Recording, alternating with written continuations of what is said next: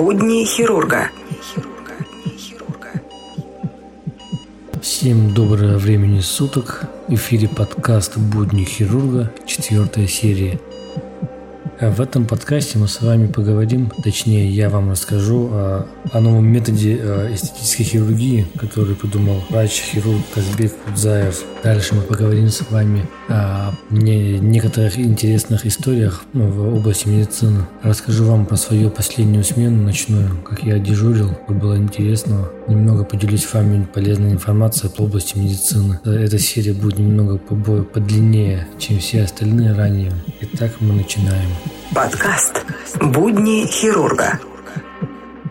А, итак, о том методе, который я хочу вам немного рассказать, я приятно удивлен, что, что наш коллега, получается, ну, коллега, имею в виду в области хирургии. Итак, а, хирурга зовут Казбек Кудзаев, он сам из Северной Осетии и изобрел новый метод а, уменьшения талии без необходимости удаления ребер. По словам Кудзаева, скоро инновационная методика будет запатентована. Скоро получим патент на формирование узкой талии без удаления ребер. Положительное решение уже есть. Основная цель этого изобретения – разработать методику, чтобы удержать девушек от калечащей операции по удалению ребер. То есть мы получаем тот же результат, но ребра сохраняем. Каким образом? Мы их насекаем и надламываем – и когда девушка два месяца носит корсет, ребра составятся уже в красивом положении. Эта методика настолько возымела популярность, что я уже докладывал в Италии, в Болгарии, в Казахстане и в Махачкале на конференции. Теперь меня приглашают в Екатеринбург и в Одессу, сказал Казбек Удзаев. Также Казбек Удзаев организовал во Владикавказе мастер-класс для коллег из разных регионов страны и Казахстана. В стенах нашей клиники мы провели семинар, сказал он. Из Казахстана приехали три врача. Один из них секретарь Евразийской конфедерации пластических хирургов. Я даже его ассистентом поставил, дал ему одно из ребер самому насечь. Мы провели показательную операцию, прооперировали девушку. Вчера она ушла домой, а на второй день уже вышла на работу. Методика Кудзаева в 2017 году на Национальном конгрессе пластических хирургов в Москве получила два приза. Также он сказал, я как специалист очень недоволен тем, что молодые девушки удаляют ребра, и это в подсознании крутится, и потом выискивает в виде готового решения. Я уже 20 человек прооперировал, и ничего в методе не изменилось, только технология. Чем пересекать? Пациенты после операции не, не почувствуют боли. У меня пациент после четырех дней танцует. В октябре нынешнего года доктор планирует выступить на английском языке с докладом в Майами. Будни хирурга теперь э, хотел вам э, рассказать о той новости, которую прочитал сегодня. Первая в мире операция по пересадке пениса и мошонки прошла успешно. Операция длилась 14 часов. В ней были задействованы 9 пластических хирургов и 2 уролога. Пока что в мире пересадка пениса проводилась дважды. Первая в Китае в 2016 году оказалась неудачной, а вторая в 2014 году провели подобную операцию в ЮАР – Попытка хирурга стала успешной, и у пациента впоследствии даже родился ребенок. В декабре 2015 года хирурги из университета Джона Хопкинса в Балтиморе, США, заявили о том, что планируют пересадить половой донорский орган пострадавшему в Афганистане молодому ветерану. Причем эта операция станет беспрецедентной по масштабу. Речь идет о пересадке не только детородного органа, но и мошонки. На подготовке и исследование ушло более двух лет. И вот на днях медики сообщили о том, что их работа успешно завершена завершилась. Операция проходила 26 марта и продлилась 14 часов. В ней были задействованы 9 э, пластических хирургов и 2 уролога. Об успехе операции сообщили лишь сейчас, а поскольку им нужно было время, чтобы убедиться, что реабилитация пациента проходит нормально. Хирурги уточняют, что пересадили мужчине пенис, мошонку, без яичек, а также часть брюшной стенки, взятой от погибшего донора. Цитата. «Мы надеемся, что эта трансплантация поможет восстановить почти нормальные мочеиспускательные сексуальные функции для этого молодого человека», говорит профессор и глава отделения пластической и реконструктивной хирургии в медицинской школе университета Джона Хопкинска Эндрю Ли. Команда Ли добавляет, что э, сейчас пациент проходит стадию реабилитации. Курс иммуносупрессоров, чтобы предотвратить отторжение пересаженного органа. Кстати, специалисты разработали протокол иммунной модуляции, направленный на минимизацию количества препаратов, необходимых для предотвращения отторжения. Полное восстановление пациента ожидается через 6-12 месяцев. Между тем, медики согласовали проведение еще 60 подобных операций. Напомним, что сегодня исследователи также выращивают мужские половые органы в лабораториях. Правда, их пересадка пациентам пока не проводилась. И на данный момент э, еще неизвестно, когда она будет проводиться и будет ли вообще проводиться.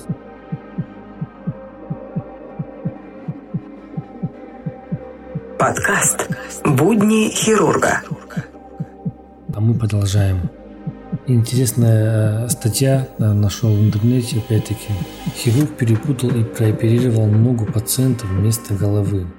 Как предполагается, доктор перепутал разных больных и решил, что перед ним человек со сломанной ногой. Старший врач горбольницы в Дели принял одного пациента за другого и прооперировал тому ногу, у которого была травма головы, сообщает Indian Express. Как отмечается, медик перепутал пациентов и решил, что перед ним на операционном столе человек со сломанной ногой. Врач проделал в ней отверстие, чтобы вставить штифт. Показать на ошибку пациент не мог, так как был под наркозом. Недоразумение вскоре прояснилось. Из ноги пациента убрали штифт и оказали всю необходимую помощь. Доктору, который ошибся, разрешили проводить эту операцию только в присутствии более опытных коллег. Ну, что могу сказать, ребят, такие случаи тоже бывают. Все врачи, такие же люди, как и вы, они тоже все устают. Особенно, когда а, смены подряд а, сутками, ты не успеваешь выспаться, не успеваешь отдохнуть. Это все аккумулируется в организме и постепенно дает о себе знать. Так, э, расскажу вам, как прошла моя ночная смена, как я дежурил. В эту смену э, все было, так сказать, немного лояльно, немного спокойно. Не, не, не, не так, как обычно. Поэтому таких серьезных операций не было. Интересных случаев не было. Ну, как-то вот скудненько так получилось.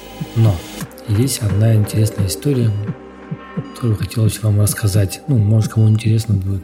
Э, вызывают меня в приемник, спускаюсь, там э, девушка лет 27-30, ухоженная, э, с жалобами на боли в бедрах, а именно боли в правом бедре и увеличение в размерах.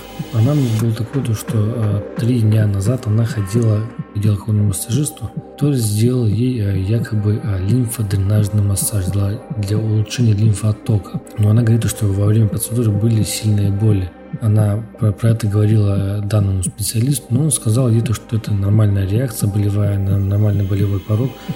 На третьи сутки у пациентки начались проблемы. У нее начали болеть ноги, а именно вот, э, бедра. Верхняя, средняя, нижняя треть обеих бедер. Не знала, к кому обратиться, обратилась к хирургам в приемный покой.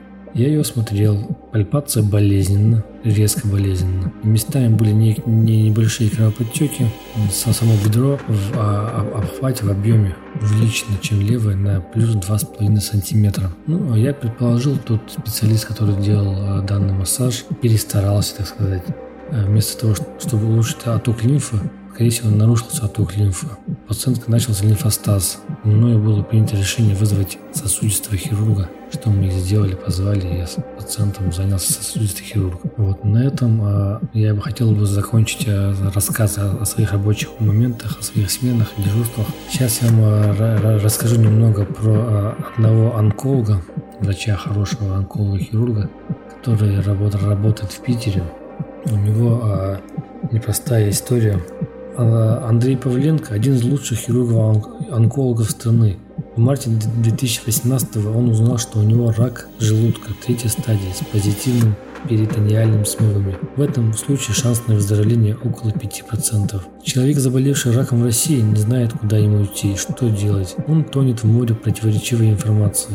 Андрей Павленко и проект «Такие дела» считают, что нужно это дело изменить. Они запустили проект, в котором Андрей будет день за днем рассказывать о своей жизни и системе онкологической помощи в России. Я на данный подкаст подписался, э, Его можно послушать э, на soundcloud.com. Также в э, Apple подкастах можно послушать, у кого Apple устройство. Набирайте в поисковике Андрей Павленко «Жизнь человека». По-любому там будет ссылка на его профиль, на его подкаст. Обидно, когда человек занимается онкологией желудка, сам узнает о том, что болен данным заболеванием и шансов выжить у него не так уж и много. Надеюсь, все будет хорошо.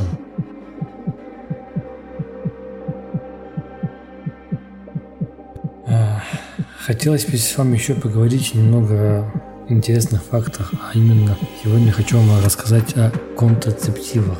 Что же такое контрацептивы? Контрацептив от латинского слова контрацепция – средство предупреждения беременности химическими или механическими методами.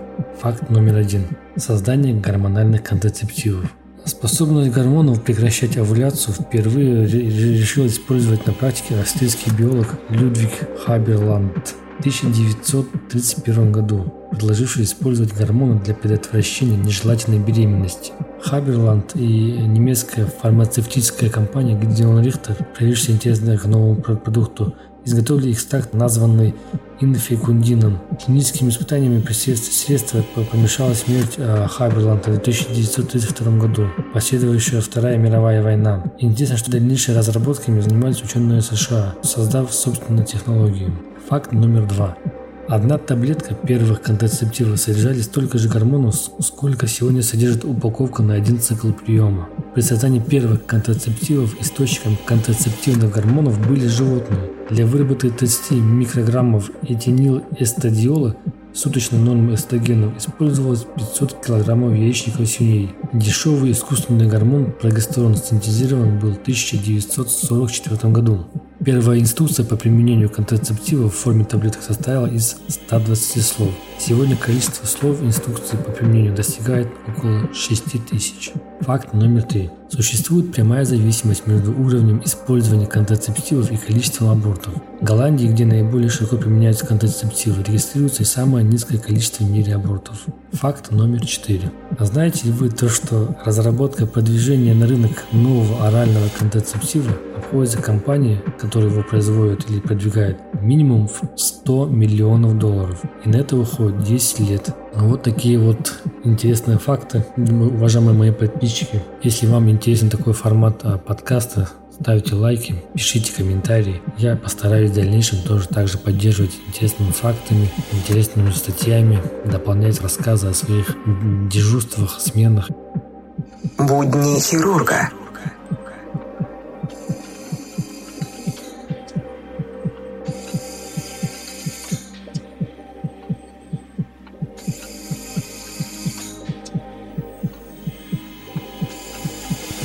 Этой ноте хотелось бы уже с вами попрощаться. Подкаст получился, точнее, данная серия получилась довольно объемная, довольно большая. Э, а закончить хочется одной э, цитатой, одной фразой. Она ушла. Ее последним подарком была холодная ночь. Она умерла. Где-то во тьме. Вот и все. Больше нечем рассказывать. Всем пока. Ставьте лайки, пишите. Следующая серия будет либо в субботу, либо может быть чуть раньше.